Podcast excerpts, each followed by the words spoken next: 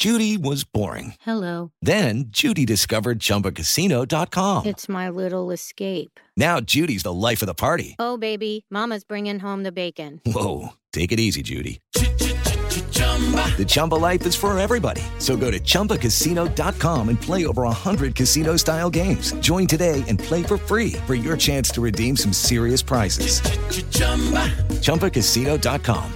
No purchase necessary. Void where prohibited by law. 18 plus terms and conditions apply. See website for details. Siete en punto, panorama informativo 88.9, información que sirve.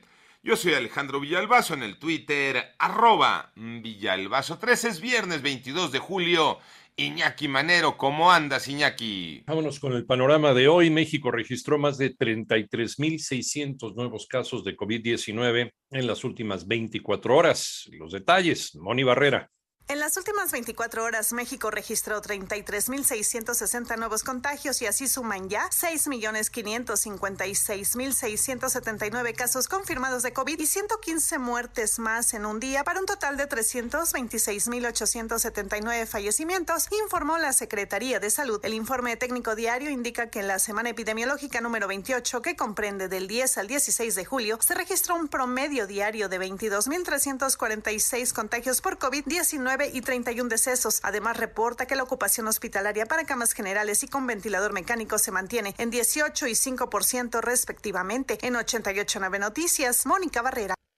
Las 7 con 4 el panorama nacional, la Fiscalía de Sonora informó que Brenda Jazmín, integrante del colectivo Guerreras Buscadoras de Cajeme y quien buscaba a su hermano desde 2018, fue localizada muerta en un motel de Ciudad Obregón. La institución descartó que el móvil del feminicidio esté relacionado con acciones de búsqueda. En tanto, la Secretaría de Energía impugnó la decisión del juez federal Juan Pablo Gómez Fierro por dar entrada al amparo que promovieron empresas privadas contra el ordenamiento que las obliga a comprar gas natural únicamente a petróleos mexicanos y a la Comisión Federal de Electricidad. Además, la Secretaría de Protección Civil del Estado de Veracruz confirmó la muerte de una de las eh, dos personas que resultaron lesionadas tras un incendio que se registró ayer por la madrugada en un ducto de petróleos mexicanos ubicado en el municipio de eh, Chacaltianguis, en Veracruz. Y esta mañana el Instituto Nacional de Estadística y Geografía informó que en la primera quincena de julio el índice nacional de precios al consumidor creció 0.43% respecto a la quincena anterior. La inflación general anual se ubicó en 8.16%. México ya prepara su defensa en temas energéticos y del TEMEC.